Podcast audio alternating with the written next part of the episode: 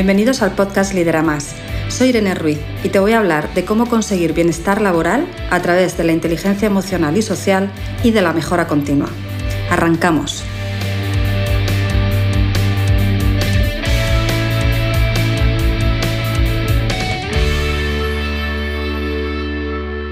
Recuerda que todas las habilidades y herramientas de las que hablamos en este podcast las puedes aprender en la escuela online Lidera Más. Te doy más información al final. ¿Conoces esa fábula que dice que si metes a una rana en una olla con agua hirviendo, la rana automáticamente salta del agua? Sin embargo, si tú metes a esa rana en esa olla con agua a temperatura ambiente y vas subiendo la temperatura poquito a poco, la rana tiene la capacidad de adaptar la temperatura de su cuerpo a la temperatura del agua y de esta forma pues no se da cuenta de que está subiendo demasiado la temperatura y llega un momento en el que no es capaz de saltar de esa agua tan caliente y se cuece. Esto no deja de ser una fábula, pero es una fábula que me gusta mucho utilizar para que nos demos cuenta de cómo el estrés laboral, ese estrés eh, que se produce de manera eh, gradual y que va creciendo poquito a poco en nosotros, puede llegar a afectar a nuestra salud, dándonos problemas como por ejemplo dolores de cabeza que antes no teníamos, problemas estomacales, eh, problemas del sueño, mm, problemas musculares, etc. También puede llegar a afectarnos en nuestro estado de ánimo, estamos más apáticos, estamos más eh, desmotivados, más tristones, más irascibles, donde antes esto no me sentaba tan mal, ahora ya me enfada, me frustra. Y también puede llegar a provocarnos alteraciones en la conducta, arranques de ira, por ejemplo, eh, que de repente no tengamos tantas ganas de relacionarnos con los demás o, eh, pues por ejemplo, que cuando yo suelo eh, hacer deporte todas las semanas y me gusta y, tengo ese enganche, llega un momento en el que empiezo a faltar a mis entrenamientos, voy dejando de asistir a, a, este hacer deporte. Esto también es una alteración en la conducta que puede venir derivada de estrés. Y cuando hablamos de estrés, tenemos que tener claro que existen dos tipos de estrés. El estrés que decimos que es positivo, que es aquel que viene asociado a una situación determinada. Por ejemplo, me dicen que en un par de horas tengo que asistir a una reunión con la que no contaba y presentar unos resultados. Claro, tengo dos horas para prepararlo y en ese momento mi cuerpo reacciona a un desafío y me ayuda a reaccionar a ese desafío con esa energía que me da para ponerme las pilas y superarlo con éxito.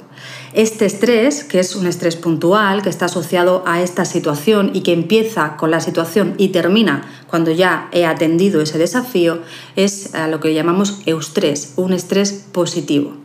Sin embargo, cuando hablamos de estrés laboral, no nos estamos refiriendo a estos tipos de estrés, que lo vamos a vivir mucho y que son buenos, que nos está ayudando. No, nos referimos a ese estrés que es recurrente y que se prolonga en el tiempo. Ese estrés que no está tan asociado a eventos concretos y que no empieza y termina. De manera que es un estrés que poquito a poco va aumentando de forma gradual hasta que llega un momento en el que no solamente lo sentimos cuando estamos en el trabajo, sino que nos acompaña. Los efectos del estrés se quedan con nosotros en nuestro cuerpo y estando en casa, estando eh, de fin de semana, incluso estando de vacaciones, podemos seguir sintiendo esos efectos del estrés. Y bueno, pues como os decía, igual que la rana al final se cuece, nosotros los efectos del estrés recurrente al principio son más bajitos y podemos tomar el control antes, reducirlo o eliminarlo, pero si no lo llegamos a hacer, pues podemos llegar a tener problemas de salud que ya sean irreversibles y esto es lo que queremos evitar. Y esto nos lleva a la reflexión de que por qué muchas veces estamos estresados, sabemos que estamos estresados y sin embargo no hacemos nada para solucionarlo. Hoy quiero hablaros de esto, porque por mucho que te diga cómo reducir o gestionar tu estrés, si no despiertas la conciencia de la necesidad de hacerlo, no lo vas a hacer y por lo tanto vamos a empezar por ahí. La conciencia de la necesidad de estás estresado y tienes que tomar el control antes de que sea tarde para tu salud y para tus resultados. Bueno, pues voy a hablarte de cuatro ideas principales que pueden llevarte a esa situación de que, aunque sé que estoy estresado, lo permito, lo dejo estar y al final tiene consecuencias negativas para mí.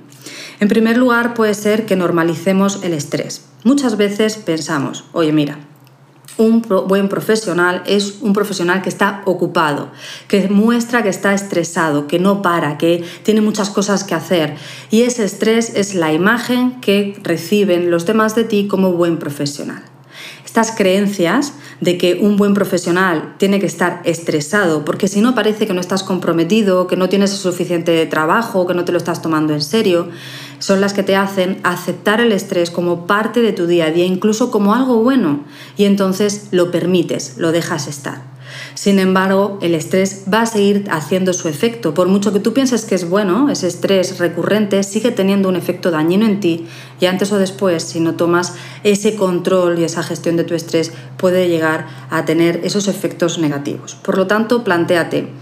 ¿Piensas realmente que un buen profesional no puede estar estresado? Porque esto es simplemente una creencia. Ya te aseguro yo que un buen profesional puede no estar estresado porque tiene las herramientas adecuadas, las habilidades personales y sociales que le permiten manejar un entorno difícil, manejar el día a día eh, con imprevistos, con incidencias y todo esto hacerlo desde un estado emocional de más calma, de serenidad. Con lo, cual, te invito a que te lo plantees. ¿Es esta una de tus creencias? ¿Es por esto por lo que crees que así das mejor imagen y que esto es, forma parte de tu trabajo? Segunda idea es que muchas veces normalizamos el malestar en el trabajo, es decir, vienen de creencias en las que decimos, bueno, es que el trabajo siempre genera estrés, en el trabajo siempre hay tensión, siempre hay conflictos, el trabajo siempre está relacionado con emociones desagradables y negativas. Por lo tanto, ¿qué voy a hacer yo si esto va a volver a repetirse, si esto no tiene solución? Si estas son tus creencias, pues por lo tanto em, llegas a ese punto en el que sientes tu estrés, pero crees que no puedes hacer nada, ¿no? Te has eh, colocado en un rol de víctima del estrés. Y es que mientras los jefes sean así, los compañeros sean asado, el trabajo sea de esta manera, los horarios sean estos, yo voy a sufrir estrés. ¿Y qué más da aquí que allí, con este jefe, que con este otro, con este profesional, que con este otro? Porque esto no tiene solución. Esto va con el trabajo. Bueno, pues esto también es una creencia simplemente. La realidad es que el malestar en el trabajo sí que se puede gestionar, tanto mejorando el entorno como mejorando las habilidades personales para relacionarte con el entorno. Por lo tanto, una segunda cuestión que te tienes que hacer es, mm, ¿he cogido el rol de víctima respecto al entorno laboral? Creo que yo no puedo hacer nada y que lo único que tengo que hacer es aguantar y aguantar y aguantar, porque además muchas veces pensamos pues que esto es lo que hay y ya está, o puedo hacer algo, puedo tomar el control del estrés, puedo tomar el control de las habilidades que yo tengo para manejar todo esto o incluso de cómo puedo mejorar en ese entorno laboral en el que estoy desempeñando mi función. Vale, tercera idea entonces, eh, que también nos ancla en esa situación de estrés y es que nos acomodamos en lo conocido. Cuantísimas veces sabemos que estamos en una situación que nos estresa, que nos perjudica, que estamos intentando gestionar cada día y pensamos en posibles cambios, pero mm, nos da miedo lo, lo, que no es conocido. Me acomodo en esto que ya lo conozco y por muy malo que sea, yo ya sé lo que hay. Esto también es muy peligroso porque date cuenta, estás permitiendo que ese entorno que te está eh, dañando o que esa falta de habilidades que a ti te está dañando, pues siga ahí. Entonces, eh, simplemente por el miedo al cambio, por el miedo a lo nuevo, que puede ser mejor incluso, pero aún así tengo miedo. En este caso, lo que te recomendaría totalmente es, si tienes miedo, al cambio, aprende a gestionar el miedo al cambio, porque los cambios son necesarios, los cambios muchas veces son oportunidades de mejora, oportunidades de mayor bienestar y por lo tanto estás negándote esas oportunidades. Y por último, la cuarta idea que quiero que analices eh, para ver si es esto lo que te está anclando en el estrés es que muchas veces evitamos tomar decisiones por miedo al error. En muchísimas ocasiones he trabajado con profesionales que saben que tienen que tomar una decisión y no son capaces de tomar esa decisión están analizando y analizando constantemente si la tomo, lo que puede pasar eh, como positivo, qué podría pasar como negativo, qué haría plan B, plan C, plan D. Y en este análisis constante sufren la conocida parálisis por análisis, pero mientras tanto están sufriendo ese estrés de eh, saber que tienen que tomar decisiones, pueden ser laborales, eh, respecto a cómo realizar algo, qué metodología poner, qué hacer con mi equipo, o pueden ser incluso ir más allá y decir, me, permanezco en este proyecto, cambio de proyecto, busco eh, otra área profesional pero sabiendo que tienen que tomarlas, sabiendo que están ahí, sabiendo que mi mente me recuerda cada día que tengo que atender esta demanda, no lo hago por miedo a equivocarme, por miedo al error y mantengo ese estrés prolongado en el tiempo.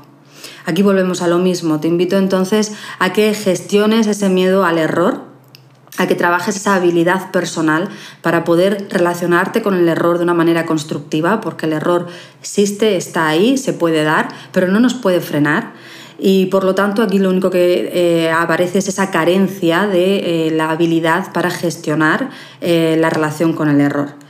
Y sencillamente, pues a partir de ahí, planteate cómo lo puedes hacer. Bueno, pues estas son las cuatro ideas que quería comentarte para ver dónde estás, reconoces si realmente estás estresado y qué te frena a tomar cartas en el asunto y te eh, quiero despertar muchísimo la conciencia de que ten en cuenta que el estrés no es una broma, el estrés es un camino que puede hacerse además muy corto hacia problemas de salud o verdaderos problemas eh, y resultados en cómo nos relacionamos con el entorno y por lo tanto en nuestro día a día. Así que te invito a que, bueno, simplemente pienses exactamente qué es el estrés, cómo te puede afectar si estás permitiéndolo y cómo puedes hacer para dejar de creer que el estrés es algo bueno, verlo como es, esa realidad de que hay que aprender a vivir con él, pero lo importante es vivir estrés y no permitir ese distrés eh, en esos tiempos tan prolongados, tomar cartas en el asunto y desde ahí siempre pues cuidar tu bienestar profesional y en este caso también estamos hablando del personal. Nada más, ya sabes que todas estas habilidades de las que te estoy hablando las puedes desarrollar, aprender, poner en marcha y en práctica en la escuela online Lidera Más, en la que tienes eh, tres salas virtuales para trabajar las habilidades personales de autogestión, las habilidades sociales y de liderazgo, a la vez también las comunicativas y aprender herramientas de gestión y productividad para mejorar tus resultados. En todos eh, los alumnos que ya están apuntados en esta escuela, una de las consecuencias que me están comentando que tiene la escuela de una manera natural es que efectivamente disminuyen sus eh, niveles de estrés, porque todas estas herramientas siempre te van a ayudar a encontrarte más sereno, más seguro y tener más recursos para afrontar los problemas del día a día. Nada más, espero que te sea interesante. Si quieres más información, entra en etie.es barra lidera más. Ya sabes que yo estaré encantada de acompañarte en este aprendizaje y nos vemos en el próximo episodio. Un abrazo. Este programa ha sido producido por Full Music Producciones.